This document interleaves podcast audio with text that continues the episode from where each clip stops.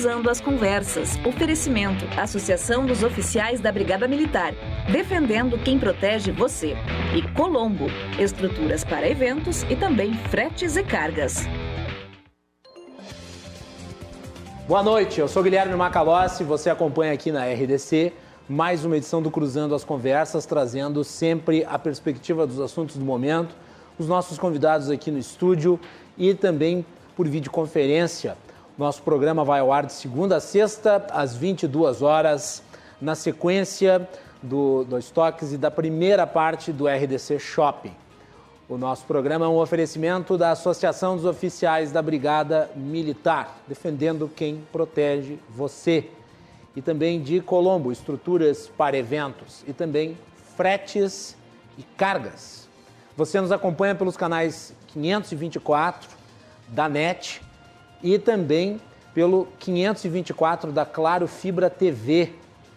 Em seis cidades, além das outras que já está presente a RDC, Cruzando as Conversas agora também pode ser acompanhado junto com a nossa grade de programação nos canais uh, que eu mencionei, agora em, Grava, em, em Gramado, Canela, Torres, Cachoeira do Sul, Guaíba e você também pode nos assistir em Montenegro. Para você nos acompanhar nas redes sociais, é RDCTV Digital em todas as plataformas: no Instagram, Facebook, Twitter, YouTube e não deixe de mandar sua mensagem no live stream que já está no ar. A sua participação sempre é muito importante para nós. O Cruzando as Conversas também está disponível no formato de podcast. Você nos encontra no Spotify, no Google Podcast, em todos os agregadores. Cruzando as Conversas é só procurar. Muito bem. 4.195 brasileiros morreram em virtude da Covid-19, os registros aí, nas últimas 24 horas, de 4.195 óbitos em 24 horas. Recorde absoluto, que certamente não será o último. Não será o último. Ontem entrevistei aqui o coordenador da rede Análise Covid, que tem compilado dados, informações das mais balizadas sobre a pandemia, o Isaac Schwarzhaupt o cenário é aterrador, seja ele na sua perspectiva mais ruim, seja na menos ruim. Na pior, e tudo dá a entender que caminhamos para o pior cenário possível, nós possivelmente contabilizaremos apenas no mês de abril 100 mil óbitos. Só no mês de abril. Eu vou repetir o número.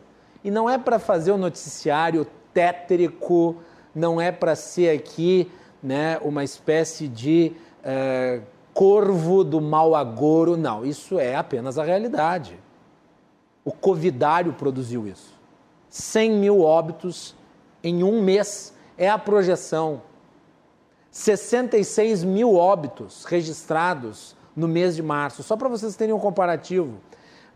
Nos anos que nós tivemos picos de violência no Brasil, os homicídios chegavam ao patamar de 55, 60 mil casos de mortes causadas pela violência no ano. Pois no mês de março de 2021 nós tivemos 66 mil óbitos.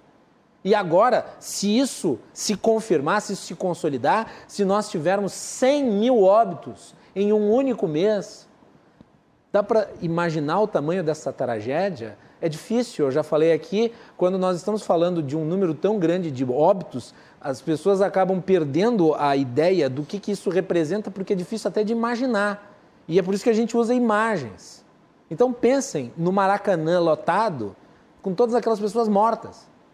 É isso. É isso que se projeta para o mês de abril. E é por isso que urge, urge que o processo de vacinação no Brasil seja acelerado, seja da forma que for. Iniciativa privada, setor público devem estar unidos nesse objetivo nós começamos muito tarde a vacinação no Brasil. E o Brasil hoje é uma referência mundial do que não fazer em relação à pandemia. Erros em todas as esferas administrativas, mas devo dizer em pior escala no governo federal, porque poderia ter comprado as vacinas antes do tempo que comprou. Deveria ter né, trazido as vacinas da Pfizer lá em dezembro para nós termos iniciado o processo de vacinação. Não deveria ter feito uma campanha política contra a Coronavac, que hoje é responsável pela imensa maioria das imunizações no Brasil. Ontem mostrei os dados aqui. Do total, 17 milhões dos 20 e poucos que foram vacinados, 17 milhões pela Coronavac. É uma vacina imprescindível. Talvez nós não tivéssemos vacinado nem os grupos de risco e nem os profissionais da saúde sem ela. Então, isso tudo dá o, o panorama de uma tragédia que se consumou ao longo de um ano de despreparo, de negacionismo.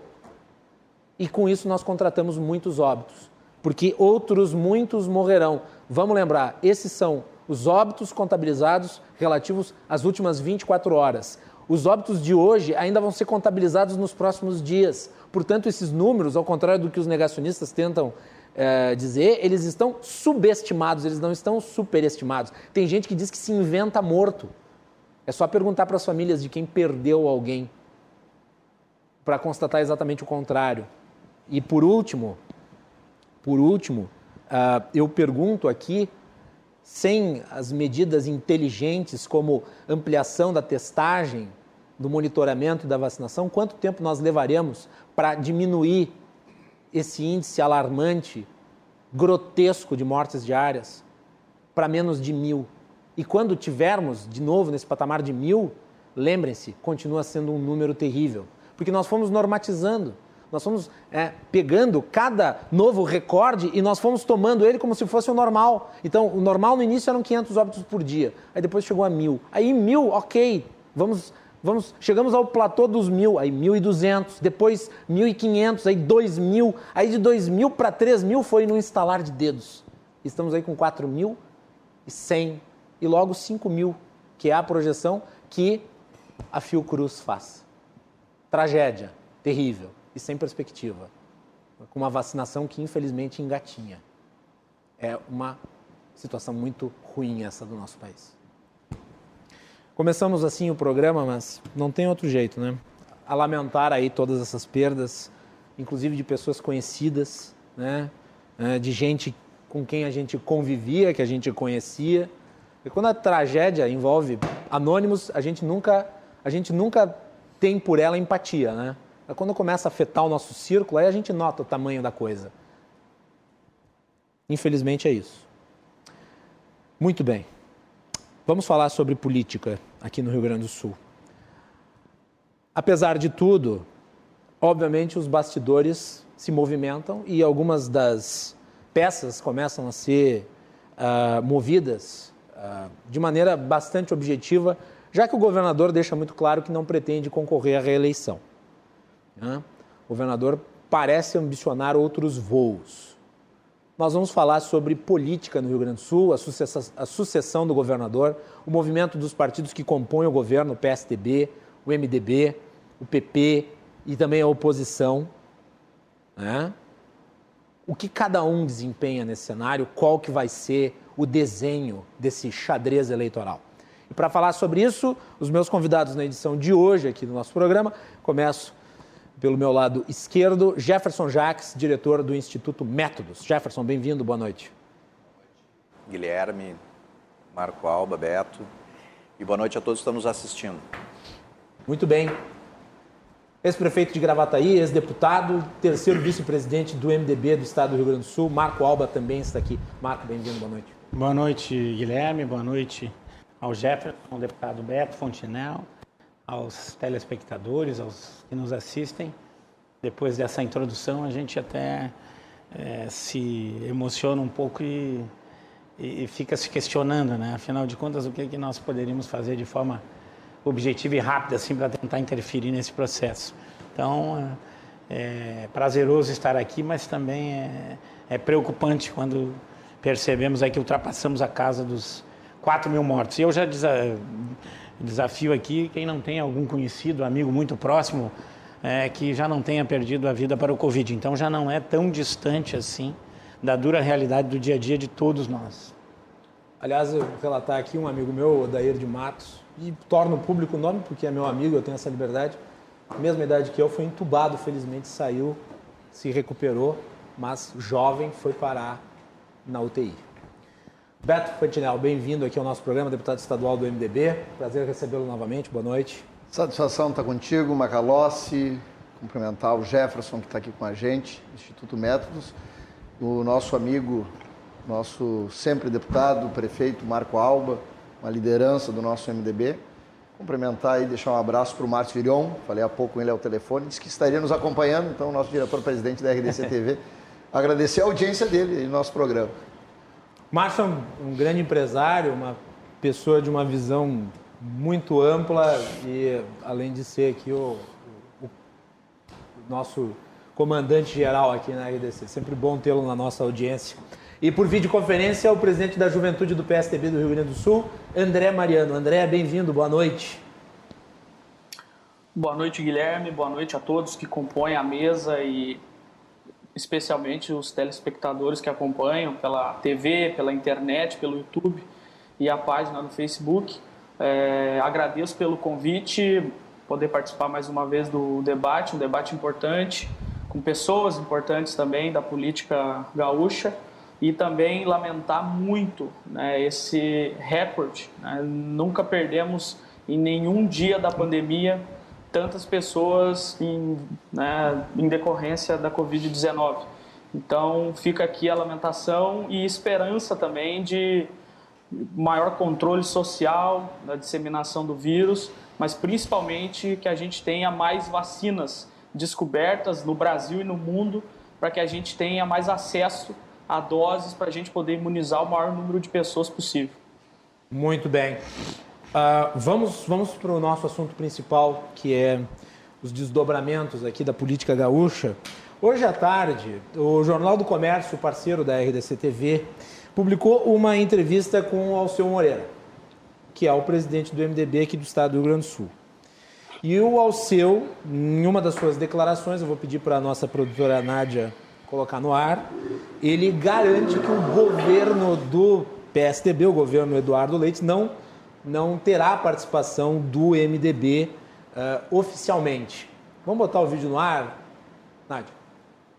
Eu diria o seguinte: é, qual é a explicação de coerência que um partido pode dar se ele disputou o segundo turno, nós nunca tínhamos disputado o segundo turno com o PSDB, que é um partido do mesmo campo, como é que nós vamos eh, perder a eleição isso significa que nós passamos o segundo turno discutindo, o segundo turno inteiro discutindo as diferenças, e aí no minuto seguinte um ganha e o outro entra no partido do outro. Então tudo aquilo era fingimento, não era verdade, era cinismo.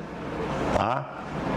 Tá? Isso, então, neste momento, politicamente, não é coerente nós fazer parte do governo, embora em nenhum momento nossos companheiros quisessem fazer oposição radicalizada. Nós certamente vamos fazer uma oposição responsável, mas com independência. Aí então, uh, o Alceu Moreira também manifestou uma opinião relativa à eleição presidencial sobre Bolsonaro e o segundo turno. Vamos botar no ar. O PMDB, o MDB do Rio Grande do Sul já manifestou apoio aberto a Jair Bolsonaro no segundo turno. Né? Isso foi uma decisão quase unânime do partido. Portanto, nós somos declaradamente apoiadores do próximo governo. No meu caso específico, até o próprio discurso que nós fazíamos antes é muito parecido com isso, tá? muito parecido com o, com o governo. Então eu acho que o MDB, como partido, ele não participará do governo porque o governo Bolsonaro não convida partidos. Tá? Mas nós já temos um ministro, né, o Osmar Terra, um super-ministro convidado. Então, o fato de levar quadros, né, como é o caso do Gabardo, que está lá no, Ministério da Saúde, o Osmar Terra, que está no Ministério, tá? e tantas outras pessoas conhecidas do Rio Grande do Sul, do MDB, de certa forma, mesmo não sendo convidado o partido institucionalmente, nos conforta por poder contribuir para essa nova fase da nação com quadros políticos tão qualificados e tão importantes. Bom, eu acho que esse vídeo está um, um, pouquinho desatualizado em relação a, ao conteúdo do, da fala do, do governador, aliás, do Alceu Moreira.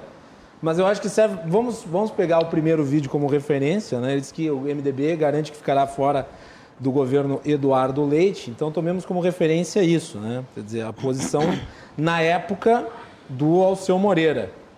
Uh, e eu, eu gostaria de trazer aqui as opiniões do Marco Alba, que está conosco hoje, relativas a essa relação entre o MDB e o governo Eduardo Leite. O, o, Marco Alba ele publicou, foi publicado no jornal de Gravataí uma, uma, uma matéria né, sobre a visão dele. Vamos colocar só o destaque da matéria? O MDB sempre foi protagonista na história do Rio Grande do Sul, não pode se tornar uma mera muleta de plenário do governo Leite. Então, vou começar pelo Marco Alba. Marco, e aí? Essa posição do, do Alceu Moreira na época em que se aventava aí a participação do governo e agora, como é que tu vê esse cenário?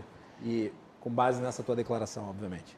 Bem, eu acompanhando a declaração do Alceu, acredito que ela foi proferida lá pelo final do ano de 2018, quando nós estávamos saindo do governo com a derrota do nosso querido sempre governador Sartori na mudança de governo. E realmente naquela época a posição pública do presidente e de mais alguns era esse entendimento, mas numa discussão interna né, da executiva, que posteriormente foi aprovada com plenário, com alguns com o posicionamento que eu vou dizer e outros é, com a posição de participação, nós entendíamos que, pelas afinidades que tínhamos em alguns planos é, vinculados à lógica da regularização fiscal do Estado, do combate a essa é, crise violenta, aquilo que fosse semelhante, nós não, não tínhamos por que, no primeiro ano, fazermos uma oposição sistemática. E qualquer partido responsável e que preza e que ocupa espaço político na defesa dos interesses do Estado não pode fazer oposição sistemática.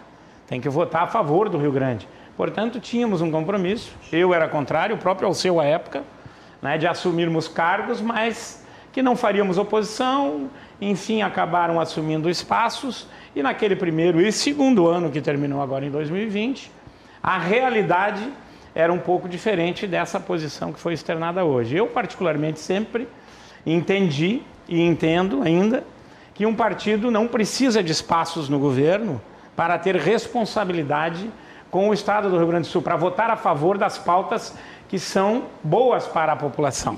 É? é da conveniência política, existe a modelagem da sustentabilidade, enfim, um, é, o termo que cada um dá, e acabou nós tendo espaços. Né? Agora, no final de 2020, sim, né, houve uma ampliação da participação do PMDB e uma mudança significativa né, que não vai ao encontro é, da expectativa e da vontade da maioria do partido.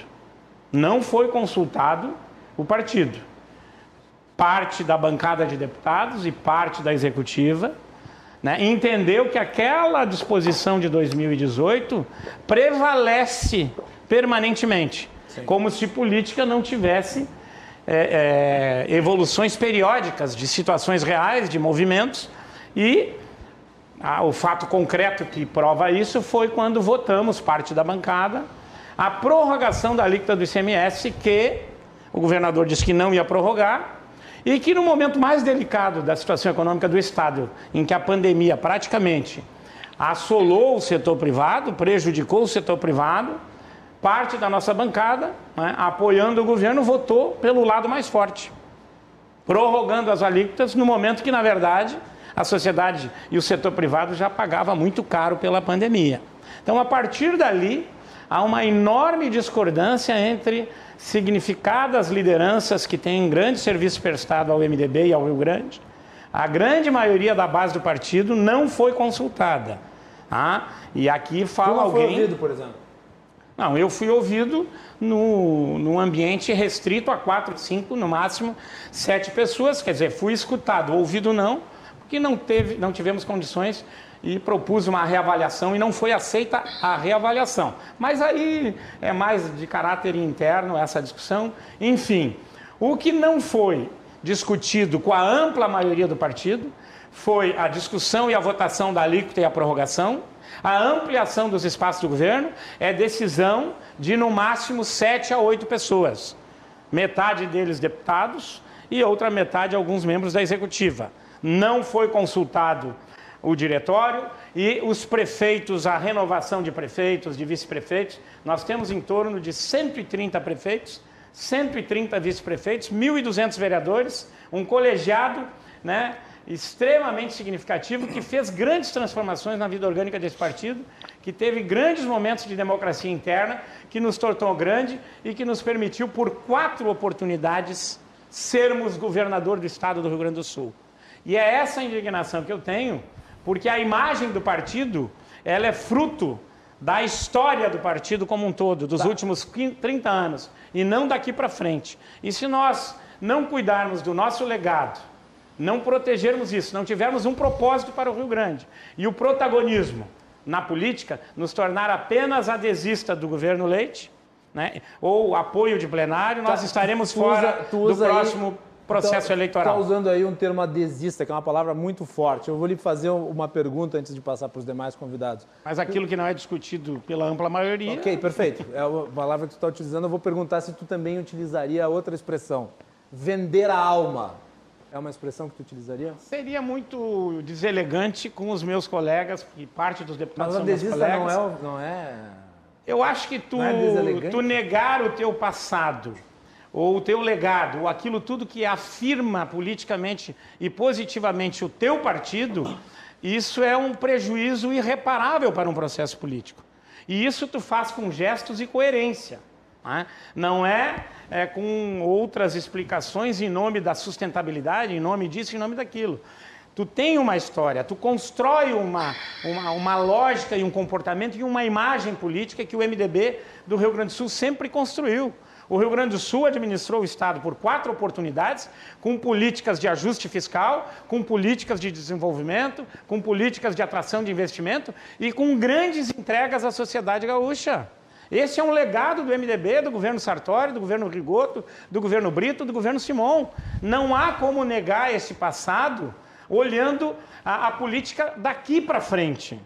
Ah, não existe isso. Nenhum partido se constitui a partir de hoje para o futuro. Isso é uma lógica de comunicação que hoje o mundo atravessa, horizontal, as coisas são rápidas e se aguarda a próxima notícia. Mas na memória do eleitor, ele guarda a coerência, o passado, o legado e a afirmação da política por exemplos práticos que foram dados. E o MDB não está cuidando da sua imagem, da sua lógica e da sua, né, do seu protagonismo político, que foi até então né, a moeda mais importante da nossa atuação e comportamento aqui no Rio Grande do Sul.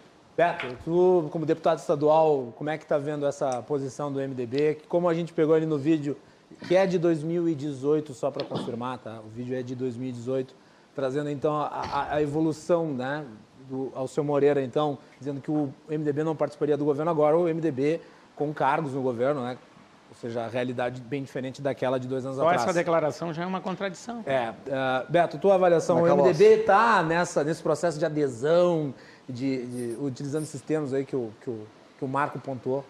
Macalossi, o MDB fez um amplo debate. Eu mesmo tinha minhas restrições lá no ano de 2018.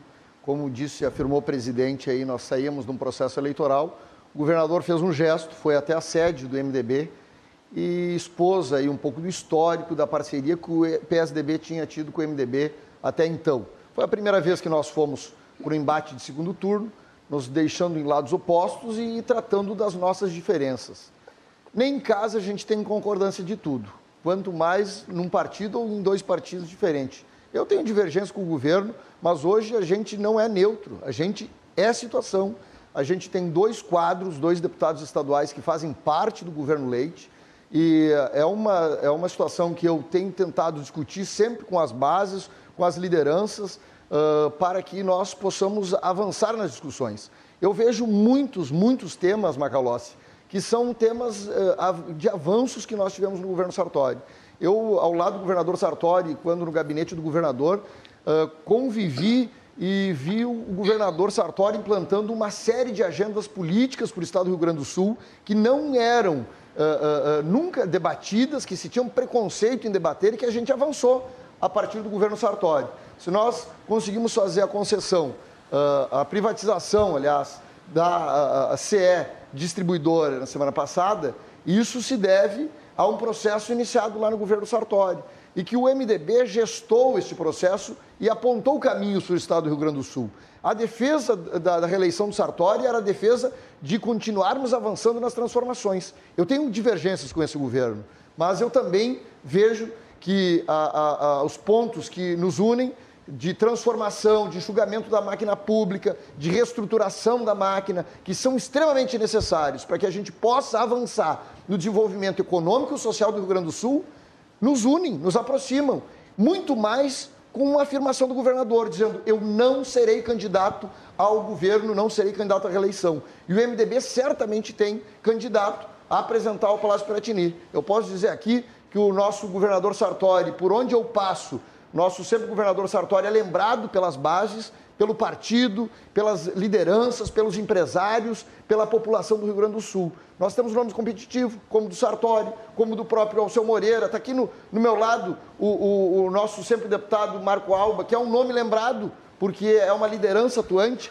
Agora, quero dizer que essa discussão de fazer parte, Macalossi, do governo Eduardo Leite foi travada dentro da executiva do partido, o qual, naquele momento, eu disse que não aceitaria aquela discussão interna, foi levada para uma discussão de diretório, com 58 votos a 6, o MDB aprovou a entrada do governo Eduardo Leite. O governo Eduardo Leite. Vamos lembrar que a relação do MDB com o governador Eduardo Leite, na época da campanha, não foi das melhores, né? Foi um segundo turno quente, para dizer o mínimo, né?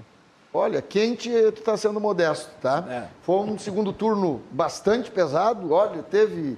Eu, eu fui vítima de fake news ali, tá? Mas não vou entrar nesse detalhe. Eu acho que os pontos que nos unem em favor do Rio Grande precisam estar à frente disso. A bancada de deputados estaduais tem ajudado nas transformações que o Estado precisa enfrentar. E nós, eh, claro que com divergências, porque é natural que a gente tenha, a gente tem uh, entregue. Nós entregamos dois nomes importantes, que é o deputado Edson Brum na Secretaria de Desenvolvimento Econômico, que é uma pasta importantíssima para a retomada do pós-pandemia.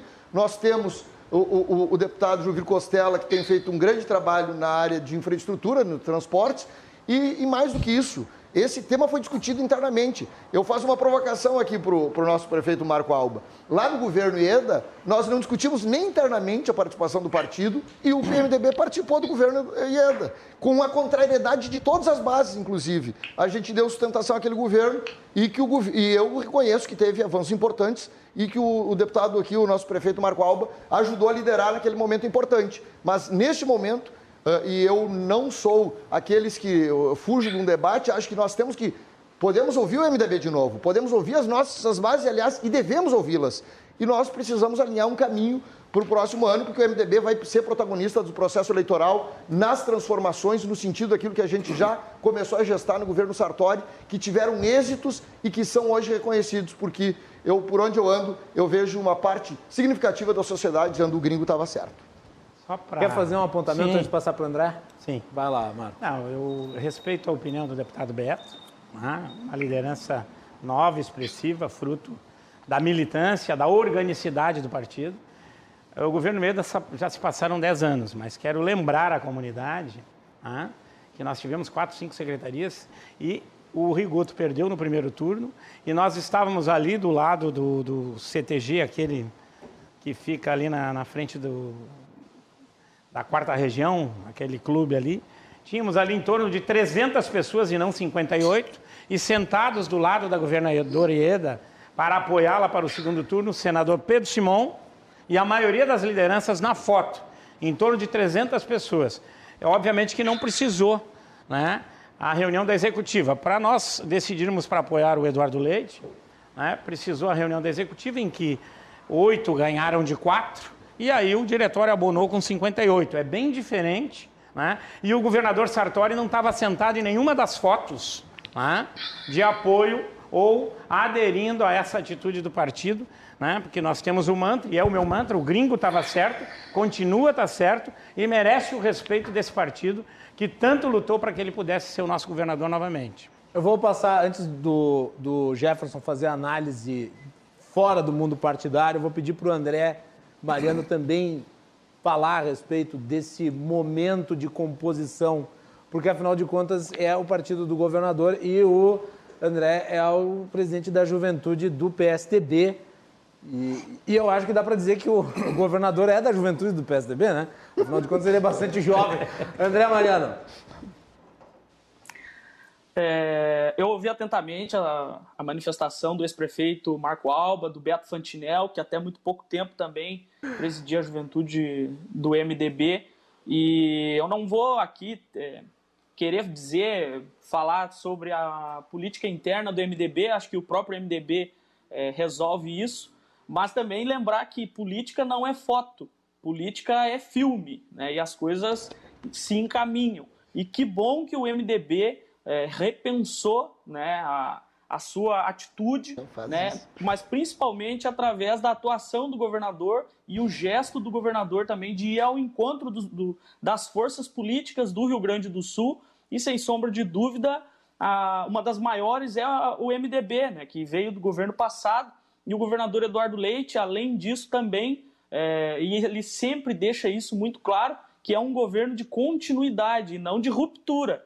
Né? mas, mas não ficou essa sensação, André, no segundo turno da eleição, de que em algum, em algum não, grau era plebiscito da, eleição, da, da, da, Constituição, fechou as o governador liderou. A eleição ficou, a eleição ficou para trás. Eu acho que a partir do momento que se começa uma gestão e você vai ver as, as, as ações que vão ser tomadas, os partidos, os deputados, o parlamento, as forças políticas, se estiverem em concordância, Obrigado, é importante que, que se avance junto. Né? O convencimento, ele é a própria palavra, é vencer junto, vencer com, né? e se permitir também ser convencido. Eu acho que o governador Eduardo Leite colocou é, em primeiro lugar as reformas, né, as privatizações, tudo isso que o, o próprio deputado citou, que eram também é, princípios e valores muito caros, muito importantes para o governo passado e que foram levados adiante talvez num outro ritmo, talvez é, também o momento político é diferente, é, não dá para comparar né, a, situação, o parlamento era outro, os deputados estaduais eram outros. Para não ficar falando só do governo estadual, vamos falar do governo é, federal. Né? É, o PSDB, o meu partido, é muito atacado pelo governo federal, principalmente pelo ministro da Economia, Paulo Guedes, e as principais reformas que o governo conseguiu fazer até hoje foi sob a liderança do PSDB. A reforma da Previdência teve a relatoria do PSDB no Senado e na Câmara.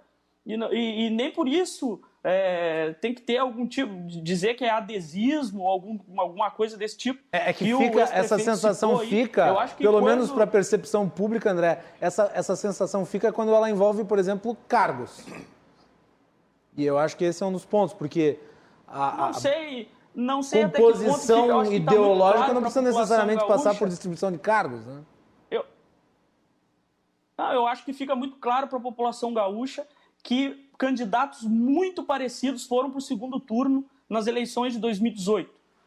O que era extremamente diferente da, dos dois candidatos que foram para o segundo turno era o PT, Mentira, eram os candidatos da, do corporativismo, que eram do, do agigantamento da máquina pública, que eram contra as concessões, as privatizações e as reformas de caráter econômico e da máquina pública também, e que isso teve concordância. Eu acho que o MDB não está no governo só por uma questão de ocupação de espaço. O MDB está dando uma contribuição, sim, importante. Nós tivemos, até agora, no governo do Estado, com um, um, muito protagonismo da, da Assembleia Legislativa, não só do MDB, mas é um dos maiores partidos na Assembleia, reforma administrativa em todos os poderes, reforma da Previdência em todos os poderes civis e militares, reforma do Código Ambiental para destravar investimentos no Estado. Nós tivemos é, privatizações, o próprio deputado citou, né, que se iniciaram no governo passado. Então eu acho que é, o importante, mais importante do que quem está na cadeira de governador é o que está sendo feito. E se o que está sendo feito é bom para o Estado e tem a concordância dos partidos, por que não apoiar? A partir do momento que o MDB ou o partido que for achar que o que está sendo feito é ruim ou vai é, com, contra aquilo que o partido acredita, bom, acho que essa participação pode ser rediscutida, chamar o governador que nunca negou o diálogo com ninguém, chamar para conversar e aí sim repensar que não é o caso, que não é o momento, e eu acho que está muito distante disso acontecer, na minha opinião. Jefferson Jacques, a tua avaliação de fora, quem lida com pesquisa de opinião, análise, como é que tu vê essa, essa, esse momento da política gaúcha, que é um momento muito quente, diga-se de passagem, apesar É, de, ele na, é- minha, ele na é- minha opinião, o governador não tem oposição hoje. Ele é verdade. quente dentro da política, né? Não tem oposição, até o PT hoje é o governador. Interessante é observar como é que a população vê isso, se é que vê e o quanto vê. Né? Eu queria fazer um resgate muito rápido aqui, que durante o governo Sartori, né, que é um nome, não precisa dizer nada a respeito do, do ex-governador Sartori, a comunicação durante os quatro anos do governo Sartori foi muito deficiente, segundo o eleitorado, porque as pessoas tinham muito pouca informação do que que estava sendo feito, havia pouca prestação de contas num, num formato eh, que a- as pessoas pudessem perceber.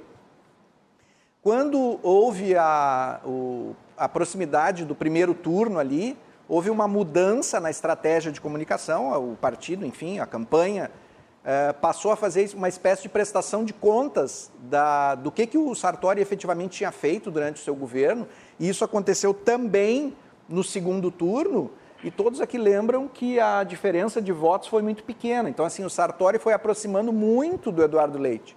E eu, eu pelas pesquisas todas que a gente tinha, eu, a- eu arrisco dizer que se a eleição tivesse ocorrido sete ou dez dias depois, com aquele trabalho que estava sendo feito, nós teríamos, um, pela primeira vez na história, uma reeleição do governador. Mas isso é história, né? Isso a gente não consegue refazer. Esse momento eh, da política que nós estamos vivendo hoje, que a população. O que, que a população enxerga hoje, né, companheiros de mesa aqui, quem está nos assistindo? A população olha hoje majorita- majoritariamente o que o Macalossi iniciou o programa. A pandemia. A pandemia domina a vida das pessoas hoje do Brasil e dos gaúchos. Nós também estamos tendo, infelizmente, recordes de mortes aqui no Rio Grande do Sul. O número de mortes é enorme. A pergunta que fica é o seguinte: vamos imaginar, nós temos um ano e meio, mais ou menos, até a eleição do ano que vem, né, para governador.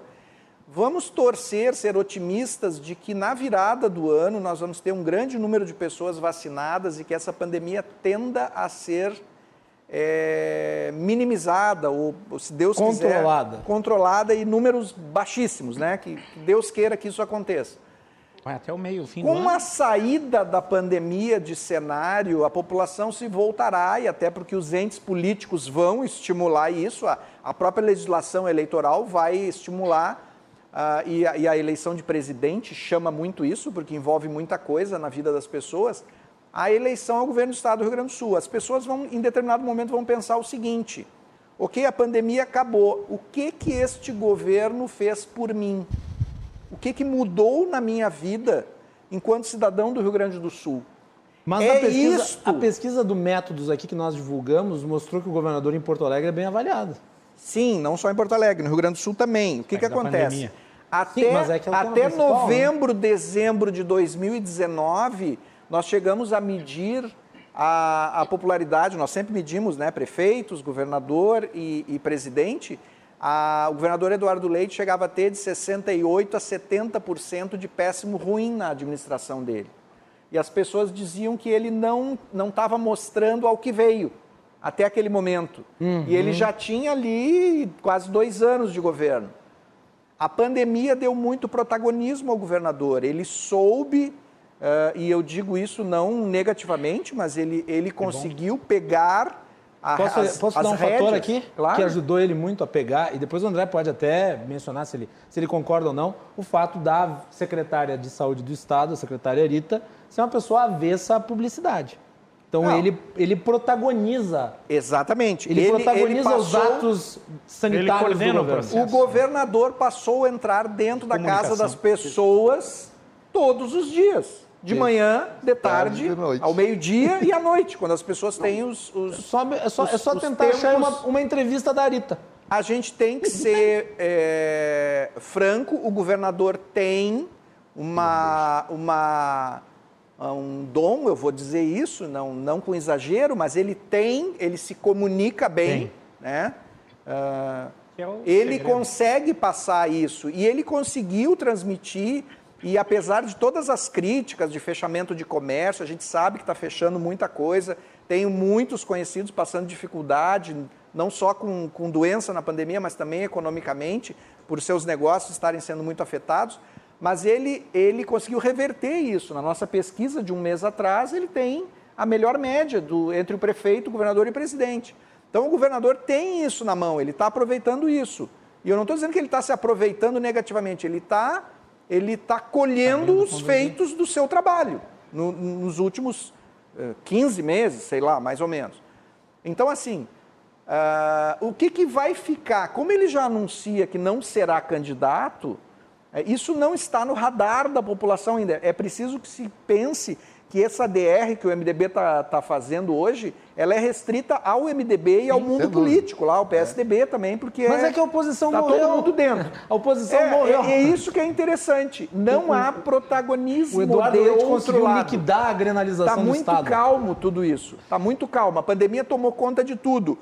A falta de política é prejudicial, porque a política incentiva o pensamento, incentiva a, a, ao desenvolvimento de opções.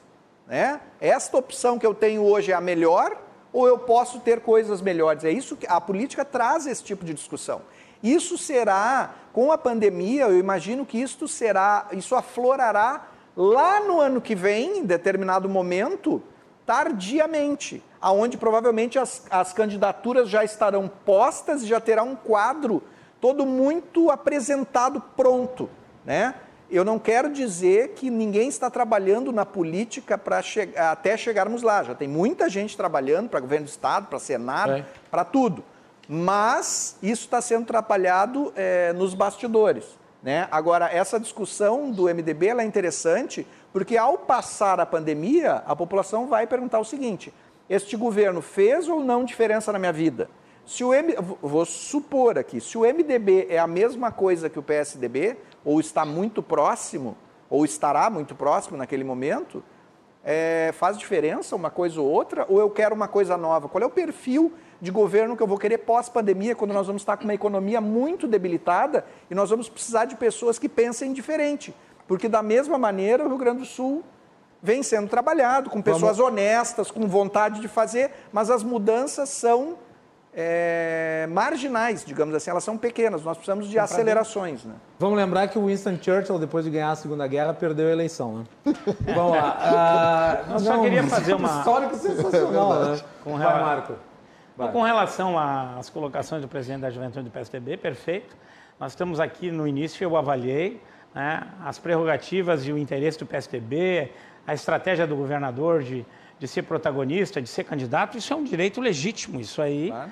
o que nós e eu em particular discuto é a falta de democracia interna do PMDB em decisões importantes. Nem está avaliando o ah, governo em si. Não estou avaliando o governo. O governador está fazendo o que ele entende como estratégia, inclusive para sua pré-candidatura a presidente da República, que eu acho que é antecipada muito cedo e equivocada a estratégia.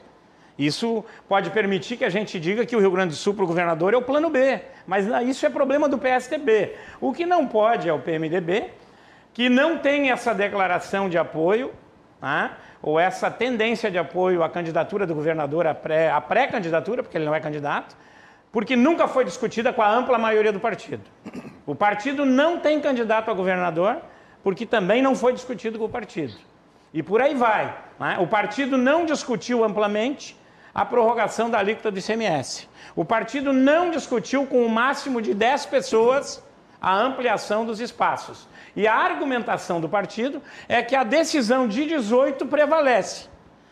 O doutor Gerson está aqui, que é um homem de pesquisa, deve ter o, aspecto sociológico disso. A política ela é diária e as suas é, ondulações e a percepção sobre o que a população pensa ela tem que ser testada no mínimo a cada 60 dias. Né? Uhum. E quando o MDB decidiu isso agora de dezembro em diante, essa nova é, montagem da sua estratégia com o governo, ele decidiu com mais do que não passa de oito pessoas. É esse o meu questionamento. E a base do partido, prefeitos e vereadores, não foi consultada. A decisão de 2018, se ela é permanente, vamos fechar. Vamos só discutir daqui dois anos? Não é assim Marco. o processo político. Não. Marco. Eu te dou a parte, Roberto. Então, a discussão aqui é de várias questões que estão sendo decididas por meia dúzia, sim. Não foi ampliado o debate democrático que o MDB sempre exerceu em 2010, em 2014, né? com a participação de 300, 400, 800 militantes, é, não existe. Somente os interessados e essa discussão com o governador foi feita restrita. Não se consultou. Por que, que não pode se consultar o partido, que é a maior estrutura do Rio Grande do Sul, quatro vezes governou, agora renovamos aí para quase 300 lideranças entre prefeito e vice e mais de 1.200 vereadores, essa renovação política. Esse, essa democracia interna que tem que ser exercitada. E tem muita gente sim chateada, só que não tem o meu perfil, tá? De abrir o jogo, de falar. Tem muita liderança que fez a história desse partido, tá? que está escondida, chateada e muito preocupada com essa condução por falta de democracia. Bem. Quem ganha, leva, mas então Claro. vamos discutir, vamos deliberar. Não é o parlamento, mas vamos dar o aparte para o Beto. Depois Muito obrigado, o André. Depois eu quero. Depois eu, eu vou perguntar gosto- para o André com quem o governador polariza. Eu gosto Vai. da inquietude do Marco. Vai. E, inclusive, está fazendo bem esse período aí sabático do Marco entre a saída da prefeitura, porque e, a, e, a, e a certamente aposto no novo espaço público, porque o Marco é reconhecido pela comunidade, pela sociedade, pelo trabalho, pela inquietude, mas esse período que ele está fora, ele está vendo quanto a gente precisa ouvir as bases. E eu repito, no passado também a gente cometia esses, essas falhas graves. No governo Ieda, eu era da base que gritava para nós estar fora do governo e não era ouvido, porque geralmente a gente reclama dessa situação da falta de democracia do partido. Agora eu vou dizer o seguinte, tá? Eu defendo que nós fizemos esse debate, tá? Assim que for possível, que a gente, o MDB sempre teve uma tradição muito grande de reuniões, de eventos, sabe que acalorado é o MDB. E eu defendo que nós tenhamos e retomamos essa discussão. Agora nós vivemos, estamos num momento, e não tô, isso não serve para protelar a discussão, mas nós vivemos um momento de uma pandemia. Nós eh, eh, chegamos aqui nesse programa hoje com a Beto, introdução é do inegável, Macalossi. É inegável que com essa composição o governo está tratorando na Assembleia. Não, não tem oposição. Mas o que eu quero dizer. Macalossi, Tratorando é que, é que não tem clima, nem partidário, para a gente discutir. A gente abriu aqui um programa de debate político hoje, ãh, lamentando perda de 4 mil vidas.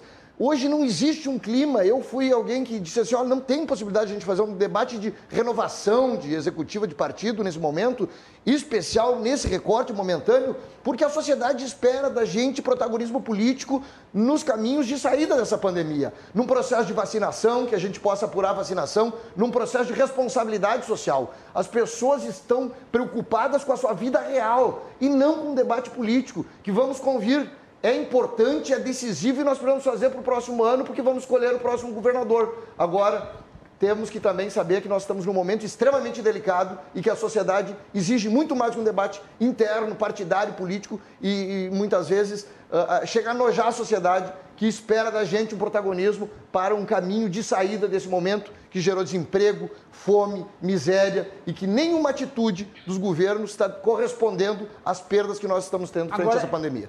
É curioso, né? Porque eu mencionei ali a questão do fim da grenalização durante o governo Eduardo Leite, porque de fato, né, qual é o, hoje o posicionamento antagônico relevante da oposição? Quando se fala da agenda de reformas econômicas, ela não tem capacidade de impedir nada. E do ponto de vista da atuação do governo na pandemia, mesmo a oposição vem tecendo Não tem elogios. oposição. Não tem oposição. Ah, é, curiosamente, no nível nacional, isso não acontece. Então, eu acho que também há uma, uma composição que o, govern, que o governador soube inteligentemente desenhar, né? Acho- Tu frisou bem, nós não temos oposição. Não, no- hoje no o governador parlamento hoje. antagoniza com o novo. Vou pedir uma pesquisa É, para o. Jefferson, vamos ver se e o deixa, povo... E deixa, e deixa só te dizer que o, o deputado Búrigo está nos acompanhando, mandou uma mensagem para deixar um abraço para os amigos. E o prefeito Paulinho, lá da Restinga Seca, também manda um abraço aqui para ti, Macalossi. Audiência prestigiadíssima do nosso programa. Mas só para ajudar o Beto, nós não precisamos fazer aglomeração para fazer uma pesquisa ou uma consulta para os filiados, para aquela uma massa além de 100 pessoas, assim, 10 num gabinete com ar-condicionado é simples. É muito fácil usar o, o, o, aspecto emocional da pandemia, em que nós todos estamos envolvidos também no seu resultado, né, como justificativa para não ter democracia né, ou, ou liberdade de, de, de, debate. Isso é da natureza dos partidos políticos, é só isso. Não há nada aqui respeito ao posicionamento daqueles que é, tem outra opinião diferente. Eu não tenho opinião, eu tenho posição estratégica sobre isso. Eu discordo da estratégia daqueles que estão conduzindo os rumos do PMDB, seja junto ao governo do Estado, seja junto à sociedade. O PMDB tem que voltar a se reencontrar com a aspiração da população e a sua discussão interna. O governador e o que nós puder ajudar o Estado do Rio Grande não precisa de espaço no governo para votar a favor do Rio Grande do Sul. A política é isso. Bom, se é diferente, eu terminei um mandato e com aprovação de 85% com as entregas, pelas entregas que o governo fez. Nós fizemos uma transformação no município de Gravataí. A população quer entregas. Não adianta governar o governo por dois, três anos, como uma lógica de construir uma reputação para ser candidato a presidente, né? porque não tem mais compromisso a não ser esse, né? em que a única coisa que se conseguiu foi equilibrar as finanças. Cadê as entregas? Cadê as melhorias? Onde é que está a diferença na vida do cidadão gaúcho? Mas não quero eh, esse debate agora, porque daí eu acho que até é, é um pouco exagerado para o momento. Agora, a discussão interna do partido, ela é obrigatória ter para reunir meia dúzia para decidir o que meia dúzia quer e pode. Mas dá é. para fazer hoje pela, por toda a tecnologia que nós temos aí para reunir quantos quiser. André Mariano, o, o, vamos voltar para a questão do fim da grenalização e, e, e da composição que o governador fez. Hoje foi aprovado o auxílio emergencial estadual. Ah, o ex-secretário Otomar Vidian também foi conduzido aí ao BRDE. Ah, o governo tem dias ah, de vitórias facílimas na Assembleia Legislativa do Estado. Ah, e me parece que às vezes o antagonismo maior aqui, em nível estadual, é com o novo mesmo. Sendo que, por exemplo, na discussão do ICMS do Estado, o PT votou né, junto o PT com... O PT apresentou. O PT Nossa. apresentou a emenda, a emenda que, que, foi, aprovada. Foi aprovada. Hoje, hoje o, o, o, dá para dizer até que, o, em parte, o PT é uma situação envergonhada. É, como é que o governador conseguiu construir essa situação para um Estado que sempre se caracterizou pelo conflito político e pela polarização? Ah, parece ter atenuado isso eu acho que vou começar pela fala do. Eu esqueci o nome dele, peço perdão, do representante do Instituto Métodos. Quando ele Jefferson disse Jacques. que. A... Jefferson Jacques. Jefferson Jacques, é... quando ele disse que a popularidade do, do governador aumentou muito com a pandemia. Eu acho que a gente precisa lembrar que o início do governo foi um início onde o governador colocou o seu prestígio, o seu nome e a sua tão elogiada capacidade de comunicação para convencer a população gaúcha da importância das reformas que foram feitas. Uma Mas coisa acha que, que isso já estava construído lá na fez, época do Sartori? Acho, não, uma coisa que o governo, em certo ponto, em algumas sim, mas se tivesse sido totalmente feita, as reformas teriam sido aprovadas. Nós tivemos avanços importantíssimos. Que bom que o governador Sartori colocou a discussão na mesa. Que bom que se criou clima.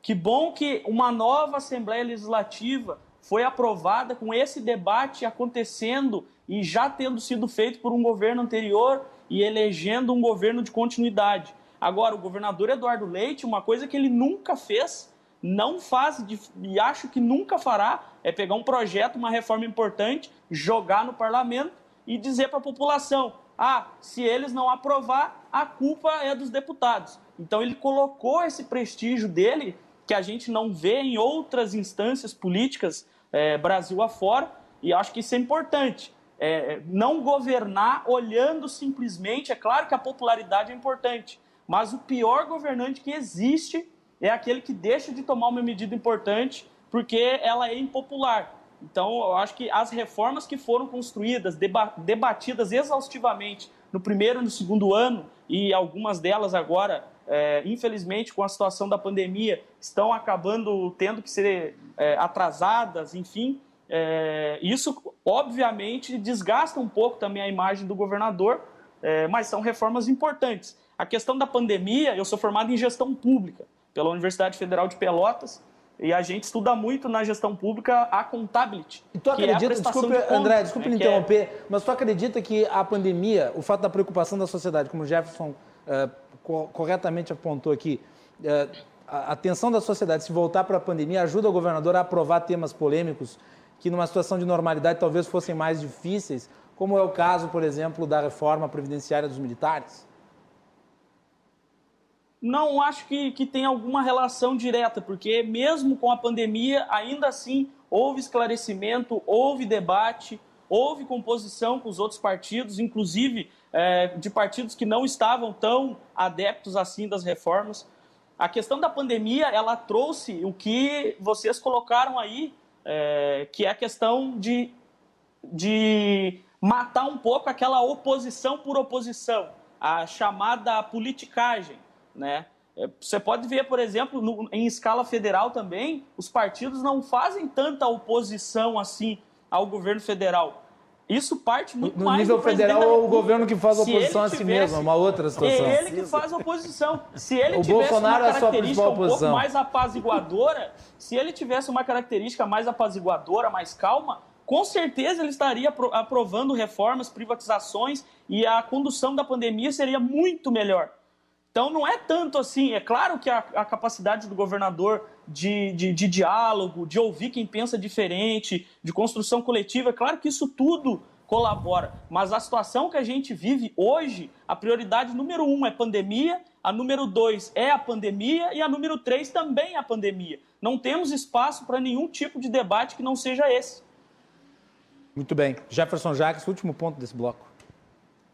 É, é, é, Ainda tem mais pimenta aqui, as pessoas estão falando que o programa está apimentado. O programa está bom. Falando no governo Bolsonaro, bom de falar. Se, se, friamente nós fizéssemos uma análise aqui, o, o, presidente Bolsonaro teve a maior oportunidade do planeta de se consagrar nesta pandemia e não aproveitou, isto é, ele, ele agiu ao contrário de toda a lógica. Né? Ele poderia ter comprado as vacinas lá no início, ter vacinado o país inteiro e ter virado case mundial, né? Mas enfim, não vamos entrar nesse mérito. Não sei se o país inteiro poderia ter avançado mais a gente, na vacinação. A gente estaria, se hoje a gente tem aí 10, 15%, 15%. de vacinados, nós poderíamos ter 30, 40, talvez 50% de vacinados. Até se ele tivesse agido é... a tempo. Enfim, né, a assessoria ali é muito controversa, mas não vamos entrar no mérito. Voltando ao Rio Grande do Sul. É, é eu volto ao ponto de que nós temos em 2022 é, as eleições, nós teremos as eleições no ano que vem, nós teremos um abrandamento da pandemia, se Deus quiser, o fim da pandemia, mas um, uma redução uh, significativa, e os temas políticos voltarão à baila. E, e volto ao, ao ponto: que mudança o gaúcho perceberá na sua vida. Porque, embora isto pareça raso, não adianta. Nós aqui discutimos política no, no, com, com, com, aprofundamento, com, enfim. A população lá na ponta, ela quer saber o seguinte: bom, o Sartori me entregou tais coisas, a minha vida era assim terminou assado. Este governo fez o que por mim? É, esta é a, esta é a, a, a discussão de, de, de, de, base que vai acontecer o ano que vem.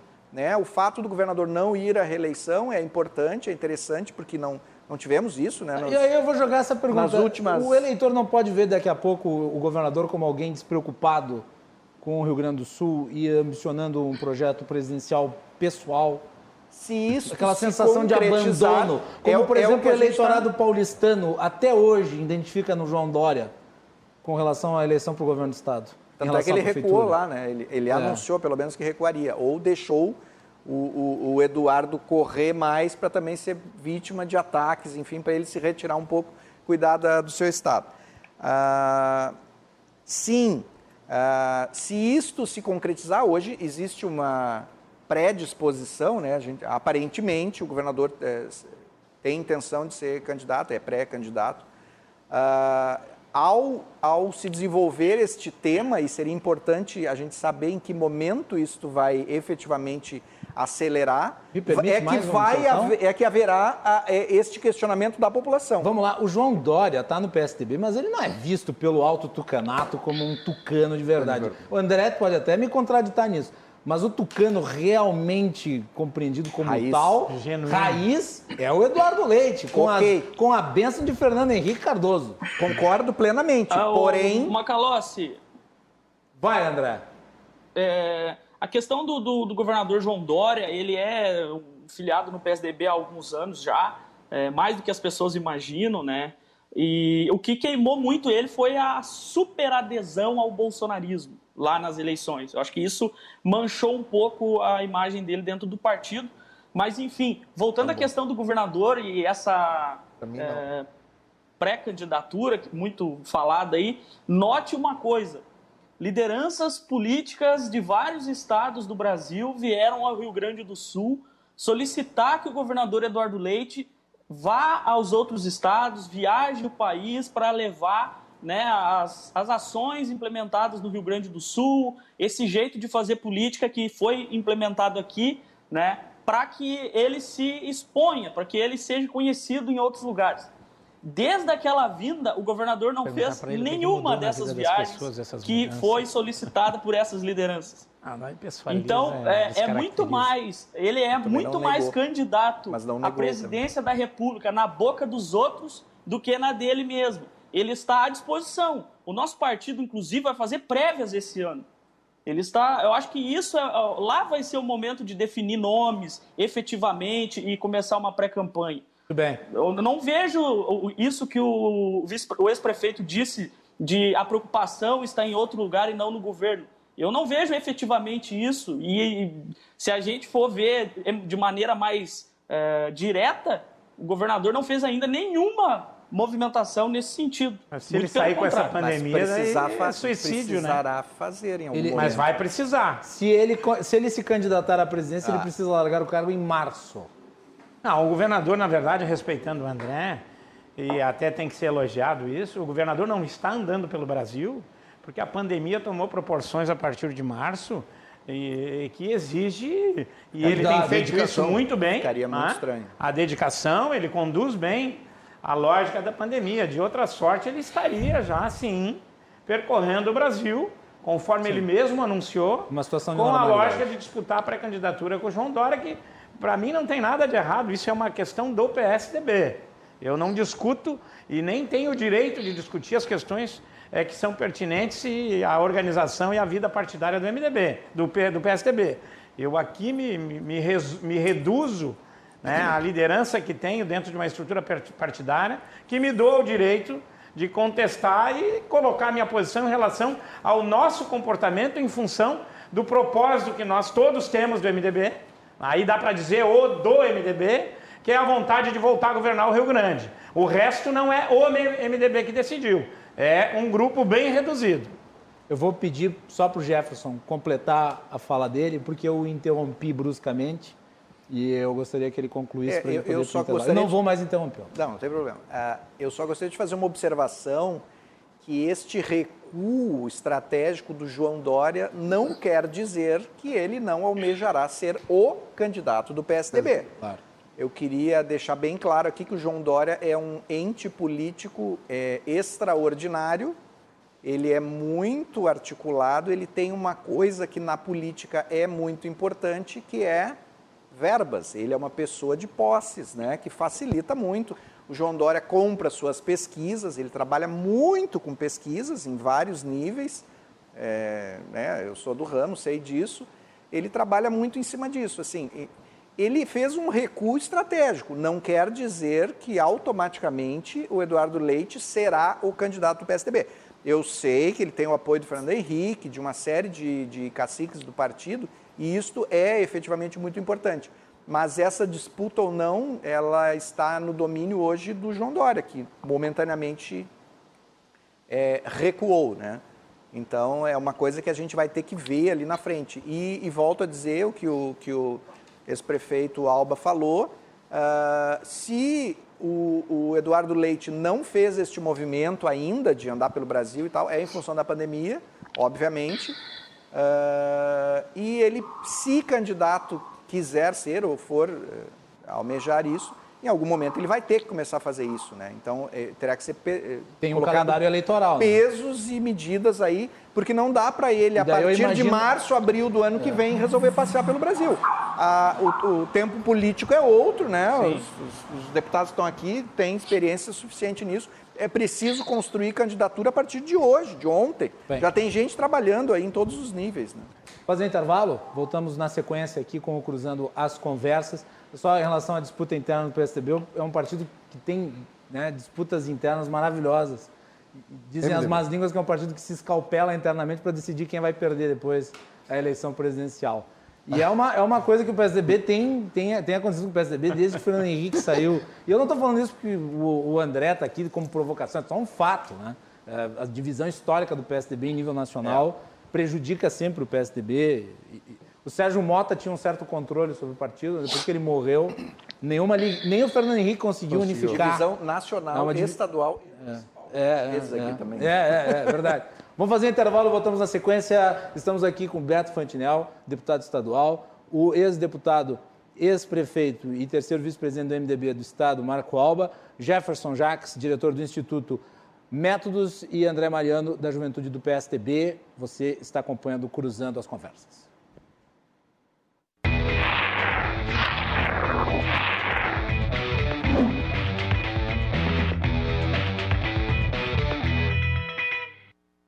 Estamos de volta aqui com o Cruzando as Conversas, o nosso programa analisando cenários políticos no Rio Grande do Sul. Uh, e sim, meio à pandemia, mas a política ela não tem hora nem lugar. O nosso programa é um oferecimento da Associação dos Oficiais da Brigada Militar, defendendo quem protege você. E também de Colombo, estruturas para eventos e agora também fretes e cargas.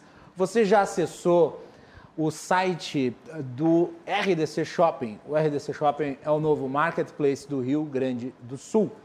www.rdcshopping.com.br Mais variados produtos, utilidades, serviços, você encontra ali promoções. Você pode fazer o cartão de fidelidade da RDC e negociar através do cartão em várias vezes, comprando os produtos e recebendo é brindes, ofertas especiais. rdcshopping.com.br. Lembrando que os produtos do RDC Shopping também a, aparecem na programação da RDC, logo depois é, do Cruzando as Conversas. rdcshopping.com.br. Hoje me enganei. Desculpa. Fui falar e tomei ar enquanto eu falava e agora eu estou nessa. Mas vamos seguir em diante. Uh, o programa de hoje está tratando, está tratando da política no Rio Grande do Sul. O governador Eduardo Leite já disse que não pretende concorrer à reeleição. Isso, obviamente, gera um vácuo é, dentro do ambiente político do Estado. O governador é bem, é, bem proativo na sua relação é, com os partidos e, e, e tem colhido frutos, louros com isso. O MDB está nessa que nós vimos no primeiro bloco, nós vamos falar agora de uma, de uma, de uma situação mais ampla aí.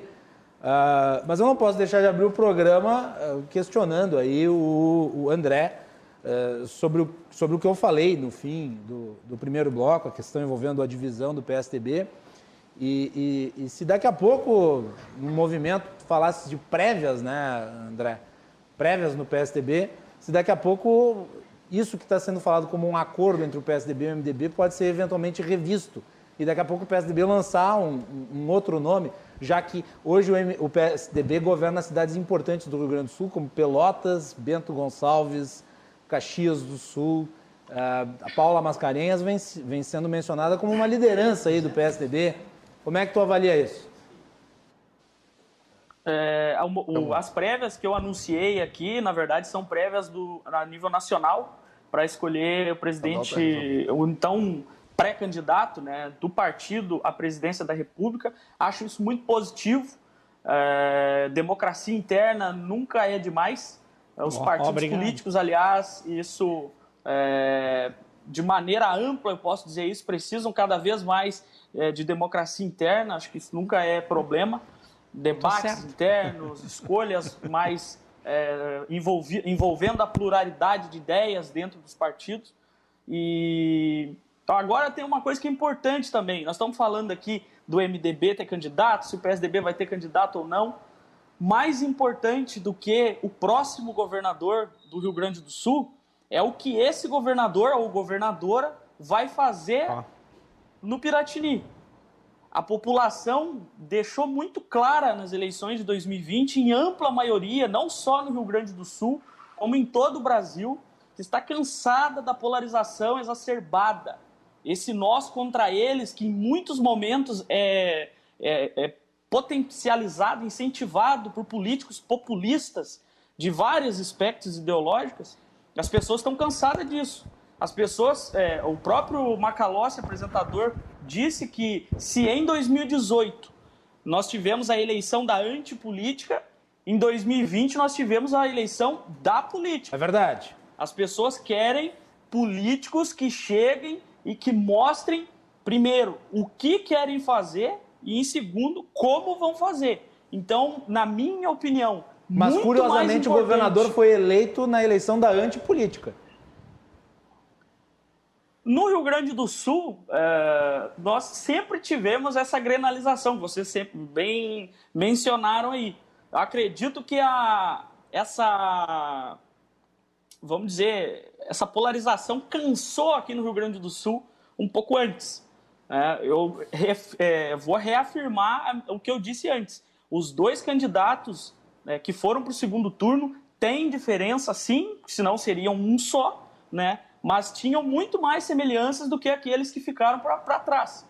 Então, o gaúcho, ele deixou muito claro nas eleições de 2018 que ele não queria mais aquela política é, corporativista, de aumento da máquina pública, de inchaço da máquina pública, e deu também mostras muito claras de que ele tinha entendido o porquê da crise fiscal, o porquê da nossa crise econômica, por que, que o Rio Grande do Sul não conseguia pagar salários há tantos e tantos meses, né? por que, que o Rio Grande do Sul não consegue fazer isso que o ex-prefeito Marco Alba colocou aí como algo muito importante, que são as entregas. Por que, que o estado do Rio Grande do Sul não consegue fazer entregas, fazer investimento? Porque o estado do Rio Grande do Sul, o governo do Rio Grande do Sul, gasta muito com ele mesmo.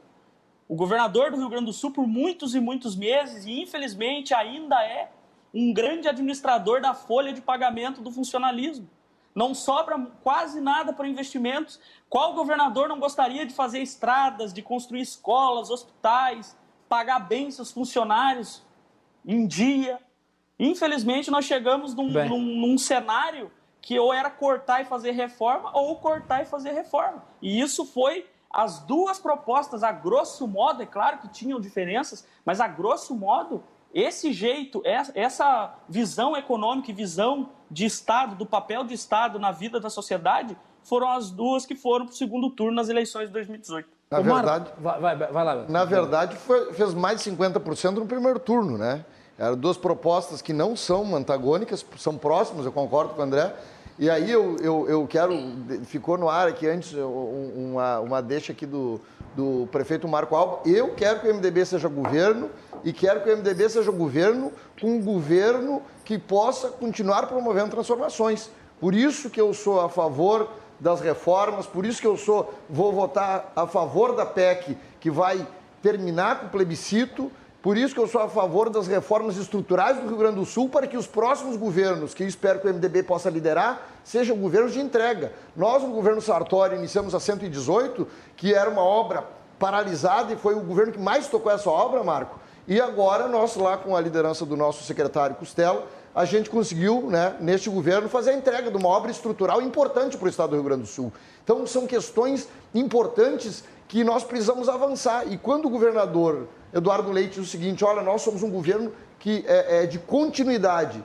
Eu, eu, mesmo nas divergências que eu tenho com o governo, e tenho, não são, não são uh, uh, pontuais, eu tenho muitas divergências, inclusive no trato com a pandemia e com as questões do fecha tudo sem uma política de socorro às questões econômicas, enfim, são algumas que eu tenho divergência com o governo do Estado, mas eu sei reconhecer que o que nos une para entregar soluções para a sociedade gaúcha é muito maior do que uma discussão de protagonismo e de beleza nesse momento. Eu quero que o MDB administre o Rio Grande, Marco Alba, Bacalossi, André, Jefferson, com um protagonismo de entregas. Não é possível que nós estamos no século XXI com mais de 50 municípios sem acesso asfálticos, Macalossi. Aqui no Rio Grande do Sul não existe desenvolvimento sem infraestrutura e nós precisamos avançar nisso.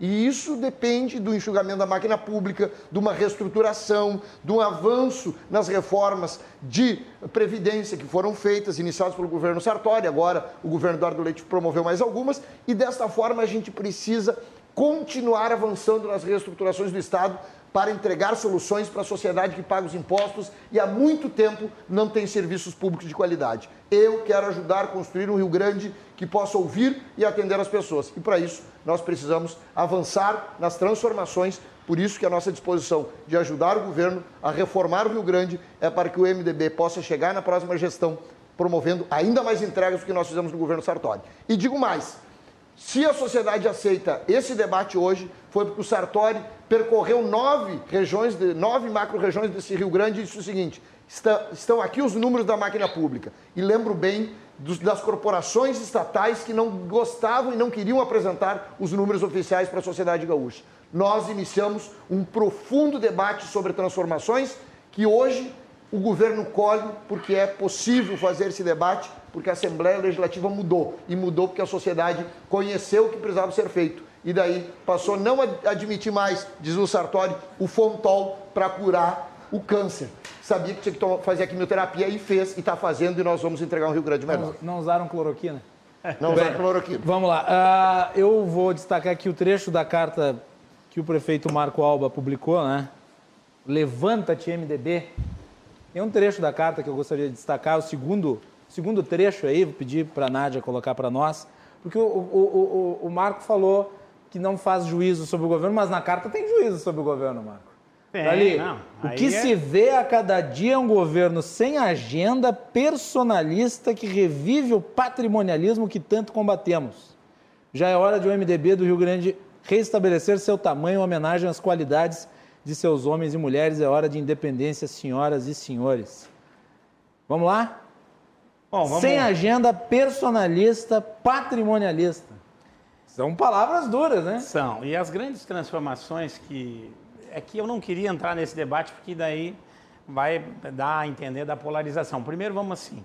Eu tenho um grande respeito pelo PSDB, apoiei todos os candidatos a presidentes do PSDB que participaram aí, com exceção da época do Meirelles, enfim, Serra, em, essa trajetória de união do PMDB nacional com o PSDB. Aqui participamos, sim, o PMDB, não foi o Marco Alba, foi o secretário Márcio Biol. Tenta falar na câmera aqui. O secretário Fernando Záquia, o secretário Marco Alba e uma infinidade é, de lideranças do MDB no governo Ieda. Então, eu respeito o PSDB. Quando propus a discussão interna do partido, é na lógica do protagonismo de quem muito fez pelo Rio Grande. Ah, o Beto está aqui, a testemunha disso, e o próprio André, nas suas colocações, é, faz as reformas. As reformas, quem começou nesse Estado, ah, eu posso dizer, o mais inovador de todos foi Antônio Brito, depois do governo Simão. Foi. Quando eu estatizou, a CR, vendeu, privatizou a CRT, combatendo o déficit fiscal, o endividamento do Estado, fez ali a renegociação da dívida, salvou o Banrisul ah, é e tantas isso. outras coisas. É raro ah, Não, é mas salvou o Banrisul. Aliás, parte da dívida que nós temos hoje foi negociada lá no governo Fernando Henrique, né, com a ajuda do governo federal, comandada pelo governador Brito. O governador Rigoto enfrentou esse déficit fiscal e financeiro da máquina pública, promoveu políticas de incentivos à atração de investimentos. Né? O Brito trouxe a GM e tantas outras coisas e lutas e entregas para a sociedade gaúcha. O Sartori pegou o Estado aniquilado. Verdade. Aniquilado por um governo né, que fez o uso que o André se referiu ali, da máquina pública, inchaço, é, enfim, é, benécias com um caixa que não existia. E o Sartori assumiu, e foi muito franco, muito sincero, sempre falando A a verdade. verdade. Não tem mágica. O caixa vem do bolso do cidadão gaúcho. Tá? O Estado gasta mais do que arrecada, a dívida é muito grande, a previdência e por aí vai. Portanto, foi sincero. O Sartori perdeu a eleição porque falava a verdade. O tempo, depois a, a- própria lógica do Jefferson, pesquisa, percepção da população, que não está nem se discutindo isso aqui, nós vamos depois identificar. Então, respeito o PSDB, mas tenho muito orgulho e muita paixão e sou saudosista, sim, por todos os governadores do PMDB que governaram esse Estado, que sempre estiveram os compromissos com a justiça fiscal, com o desenvolvimento, com a geração de emprego e com entregas.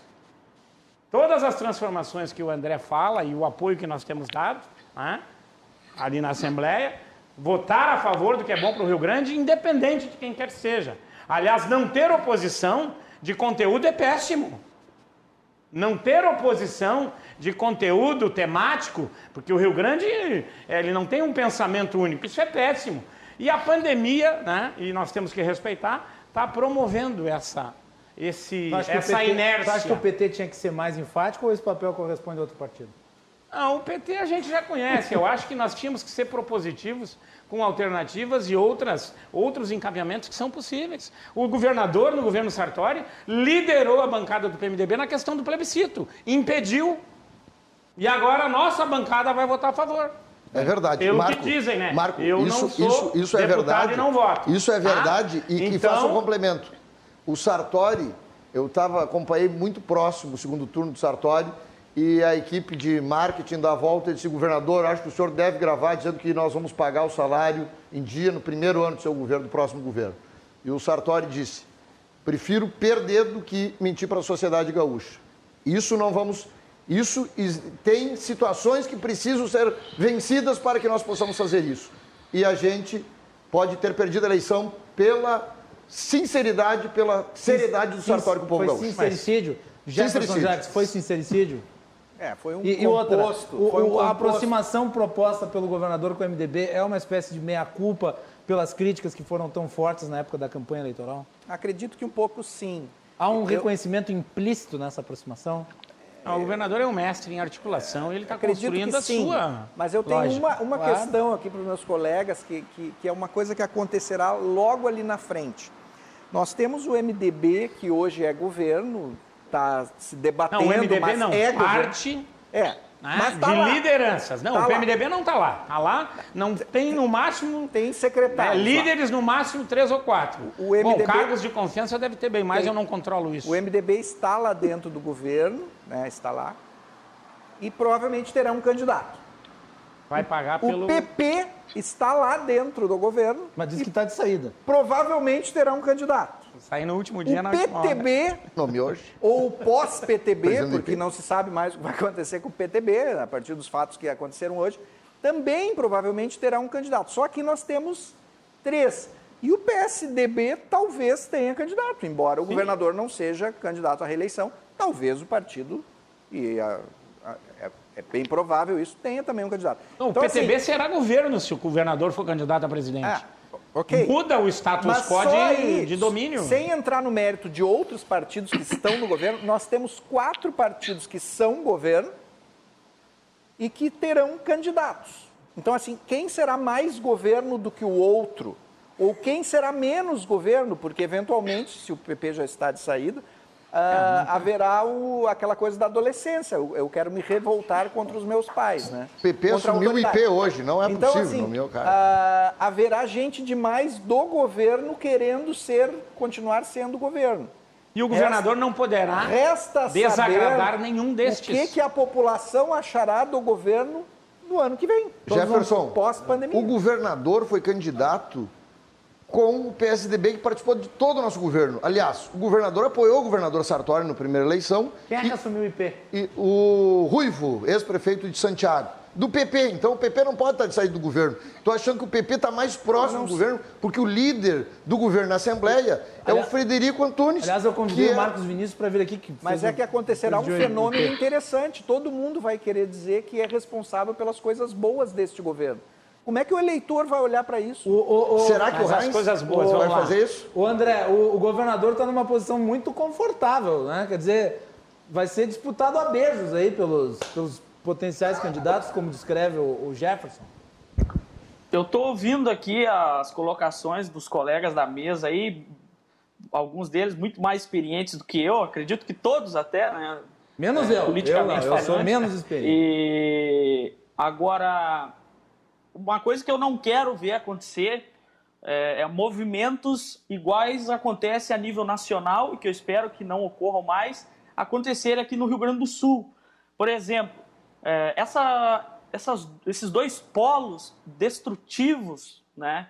É, a extrema esquerda, muito ligada ao PT, ao lulismo ainda, né? personificado na figura do, do, do ex-presidente Lula, e essa extrema direita aí, bolsonarista, é, elas precisam ser vencidas por alguém de centro, né? De- que tenha é, diálogo, que consiga conversar com as- os divergentes, que coloque reformas para andar e que aprove elas junto com o Congresso Nacional. Se o centro chegar lá dividido entre vários candidatos, a gente não vai conseguir isso.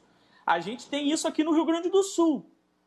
Então, mais importante do que ter um candidato, deixa eu só terminar, mais importante do que ter um candidato do PSDB, e eu sou uma liderança do partido a nível estadual, mais importante do que ter um candidato do PSDB, do MDB, o partido que for, é não entregar a máquina pública para esses dois grupos políticos que são absolutamente destrutivos, gastam muita energia brigando com o STF, com a Globo, com a OMS, com quem quer que seja, e não gasta energia enfrentando quem tem que ser enfrentado, que são os problemas reais. A falta de estrutura, a falta de saúde, educação, as contas públicas que tem que ser colocado em ordem. É isso que tem que ser enfrentado, mais do que adversários políticos. Então, o que acontece hoje a nível nacional, resumindo, não podemos deixar acontecer aqui no Rio Grande do Sul, por mais que a gente tenha divergências um com os outros.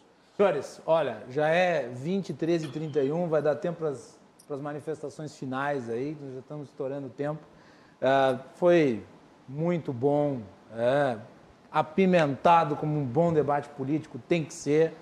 Ah, eu gostaria de só destacar, já que nós estamos na parte final aqui, a, a Nádia também pegou para nós a, a declaração do Gabriel Souza relativo à, disputa, né? Eu acho que é importante trazer só para só colocar, já que o Gabriel hoje é o presidente da Assembleia. Bota na tela para nós aí, Nádia, a fala do Gabriel, que nós destacamos. Meu candidato é o Alceu, tendo em vista a longa história dele no MD no MDB e sua experiência política. Para as declarações finais, começar pelo Beto. Beto, o Gabriel já lançou o Alceu. Ele vai disputar com o Marco Alba. Vai ter, vai ter prévia interna no MDB? Bom, eu Marco Alba vai lançar vou, a sua vou, candidatura? vou, vencer primeiro a, a- a- vou vencer a questão do da radicalismo ali que o, que o André expôs. Acho que o PT vai ter uma candidatura alinhada ao lulismo e certamente eu vejo o movimento do senador Reins do, e do ministro Onyx numa candidatura alinhada ao bolsonarismo. Né? Então, o centro eh, eh, vai ter que fazer uma composição para apresentar uma candidatura que possa dialogar com equilíbrio com a sociedade.